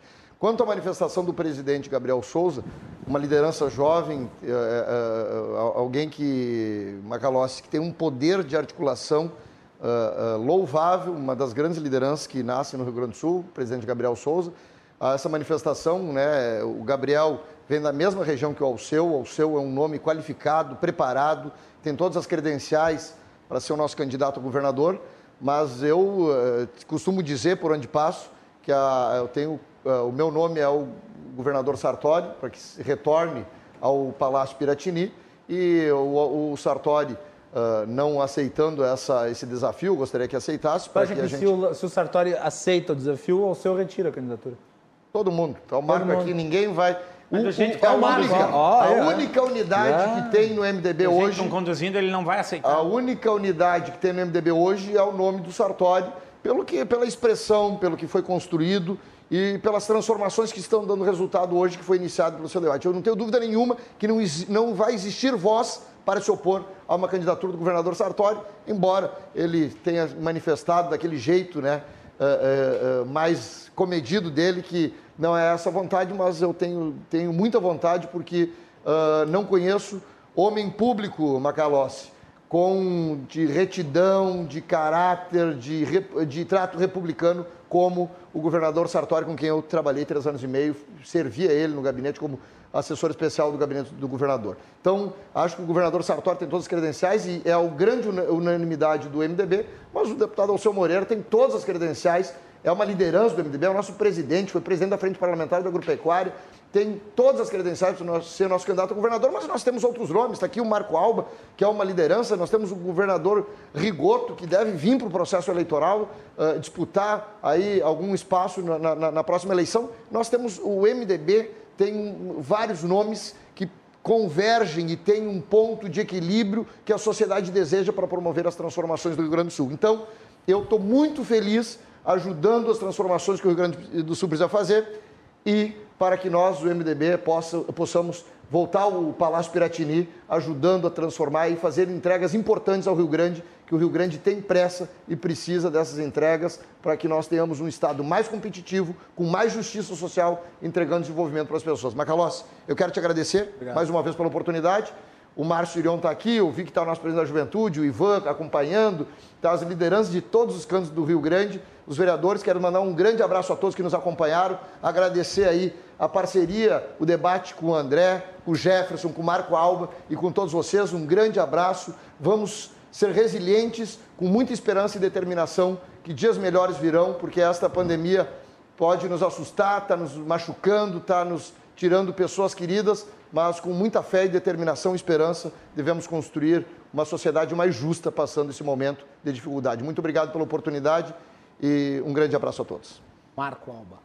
Tu vai, ah, eu tenho tu iria para uma disputa com o Alceu Moreira interna? Ah, isso, a lembrança do meu nome é gentileza de quem conhece o meu trabalho. Eu respeito o histórico de grandes lideranças. Por falta de candidato, o PMDB não vai né, deixar de se apresentar nas eleições. O comportamento atual tira, sim, afasta o governador Sartori, o comportamento e a estratégia que está sendo construída, narrada por, por alguns, porque construída e narrada por alguns. O PMDB não escolheu ninguém. O Alceu Moreira, como disse o Gabriel, é o candidato dele, que é natural, um grande deputado federal, um homem que é reconhecido as qualidades. O MDB, por falta de candidato, não é o seu problema. É falta de condução e estratégia adequada que pode nos tirar da eleição. É esse o meu debate. Com relação a 118, quem deu início àquela obra foi o Germano Rigoto, a, a, a governadora Ieda retomou, houve uma parada e o governador Sartori é, rearranjou um financiamento via BNDES que garantiu a sua conclusão, certo? E com relação às reformas e a todo esse conjunto de ações que o governador está fazendo, ele está até o momento governando o governo. O governador está fazendo grandes transformações que são necessárias para consertar a máquina, para pagar a conta que a máquina custa. Não tem nenhum projeto vinculado ainda de entregas de modelo prático para a sociedade. Estas entregas eu quero saber quais são, onde elas estão e a população, o que, que melhorou a vida da população gaúcha. Ah? Então esse é outro debate, mas que deve ficar para o ano que vem em respeito à, à, à própria lógica da pandemia. Então, eu acho que o PMDB tem um compromisso, tem uma história, tem um legado, mas muito mais do que um legado, como disse o Beto. Nós temos dezenas e centenas de lideranças, em que quando se une, nós fizemos uma prévia liderada por mim e um outro grupo, com o Sartori e o Zulkowski. Fizemos uma convenção em 2010 que nós fizemos 40% dos votos, né? eu e o deputado Capuani, prefeitos e vice-prefeitos.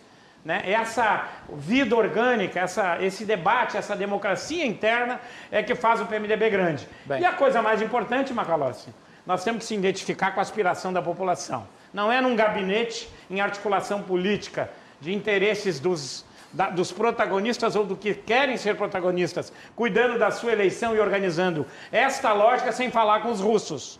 Tudo bem. Ah? Os russos estão fora do processo. E eu acho que eles têm que participar. Os russos a gente só tem que conversar é sobre a Sputnik 5. Pedir vacina. Também. Pedir vacina. É uh, André Mariano, obrigado pela participação. Tua palavra final é sobre o governador Eduardo Leite. Eu que agradeço pelo convite, agradeço também os colegas aí de bancada pelo debate de alto nível, respeitoso, né? É, acho que é importante debater a política sempre, né? É, reitero aquilo que eu disse né, durante o debate. Acho que mais importante do que o partido que vai governar o Rio Grande do Sul uh, depois do PSDB, se vai ser o PSDB, se vai ser o MDB ou qualquer outro partido, uh, nós precisamos manter esse jeito de fazer política. Nós não podemos entregar uh, o Rio Grande do Sul aos predadores do orçamento público e nem para os populistas também que atendem setores específicos da população. Nós precisamos de um governo que continue fazendo reformas é, estruturantes da máquina pública para que a gente possa, num futuro, espero que próximo, fazer entregas é, efetivas de infraestrutura, né, que o nosso maior é, é gerador de riqueza, o agronegócio, tanto precisa, né, a nossa indústria também, o dia a dia da população sente isso muito, a nossa economia. E o Rio Grande do Sul precisa que a máquina pública pare de gastar com ela mesmo para gastar com a sociedade. E isso não virá é, de, de, de bravatas, de tapa na mesa, de gritaria, não vai ser com isso. Vai ser com política com P maiúsculo, com debate público de alto nível, de convencimento, de debate à exaustão, para a gente colocar reformas em prática e políticas públicas que efetivamente melhorem a vida das pessoas. Muito obrigado pelo convite, agradeço também Bem. os colegas partidários aí, a juventude do PSDB, os tucanos, vereadores, vereadores, prefeitos da, de várias cidades do Rio Grande do Sul que acompanharam. E espero ser convidado mais uma vez, eu adoro esse, esse programa, assisto sempre que possível. E muito obrigado, Macalossi e RDC, pelo convite. Muito bem, André Mariano, presidente da Juventude do PSTB. E para finalizar, Jefferson Jacques. Jefferson, faz um apanhado geral aí em dois minutos. Eu queria é, chamar atenção. Obrigado. É, eu gostaria de chamar atenção para um fenômeno que vem acontecendo nas últimas seis, oito eleições, onde Porto Alegre é um destaque enorme, foi a capital do Brasil, onde nós tivemos o maior número de abstenções entre brancos, nulos e não votantes. Né? Nós tivemos 437 mil pessoas que não votaram no primeiro turno da eleição do ano passado, num contingente de 1 milhão e 100 mil. Então é um número absurdo. Esse número só cresce. Né? Em Porto Alegre vem crescendo muito, no interior vem crescendo mais lentamente, porém também vem crescendo. E, e, imaginem o seguinte: o fenômeno já acontecia no ano passado, vem acontecendo há, oito eleições já isso, cada vez maior. Eu tenho um gráfico que é assim, né? Muito, muito proeminente. Com a quantidade de famílias que estão sendo marcadas pela pandemia, perdendo entes dentro da família, conhecidos, etc isso deve gerar uma insatisfação maior com o mundo político, afinal, tudo se mistura na cabeça do eleitor, e isso pode agudizar este fenômeno. Quem são estas pessoas que não estão votando? Quem, quem este voto afeta? O candidato A, B, C, D? Em que nível? Para governo, para deputado, para senador, quem é que é afetado? Isso só cresce, pessoal. As pessoas estão insatisfeitas com o modo com que a política vem sendo tratada ultimamente. Isso é uma coisa que tem que ser é, observado. Nós estamos estudando isso há quatro anos já, né? Mas é uma coisa que não aparece em lugar nenhum. Porém, se 437 mil pessoas, de um total de 1 milhão e 100 mil, não querem votar mais, não, isso não foi um fenômeno deste, desta eleição. Esporádico. Isso já foi em 2016, né? um número quase igual a esse, só que isso só cresce. Sim. Então, há algo acontecendo aí. É um processo de rejeição uh, permanente, né? É um processo contínuo, crescente. Olha, eu agradeço a todos aí, Jefferson, Marco, Beto, André, pela edição de hoje do Cruzando as Conversas, que eu acho que foi muito feliz no sentido de fazer uma análise uh, em relação ao cenário político no Rio Grande do Sul. É claro, uh, o programa está aberto também a ouvir a oposição, se houver uma. Uh, de qualquer maneira, os convites estão públicos e todos podem participar. Né? Acho que o, o apresentador está com muita vontade que o governo tenha a oposição, Marcos. Tá bem. E vamos fazer só o break para encerrar o programa? Então, voltamos na sequência só para fazer o, o, o, o encerramento. Já voltamos.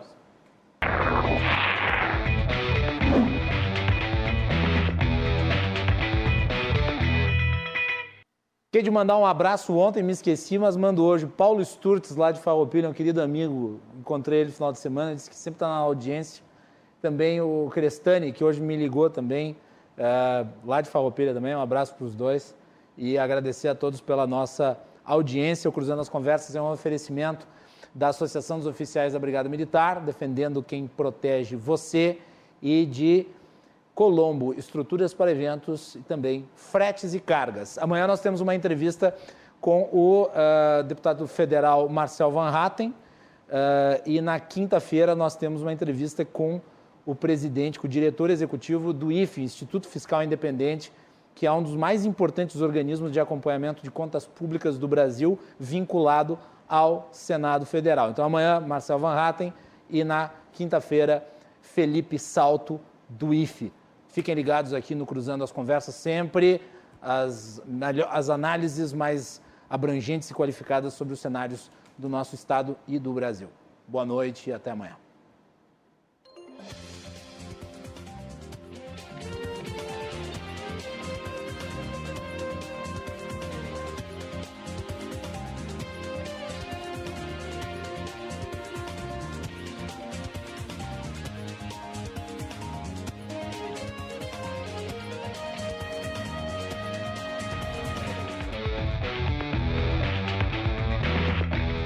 Cruzando as Conversas. Oferecimento. Associação dos Oficiais da Brigada Militar. Defendendo quem protege você. E Colombo. Estruturas para eventos e também fretes e cargas.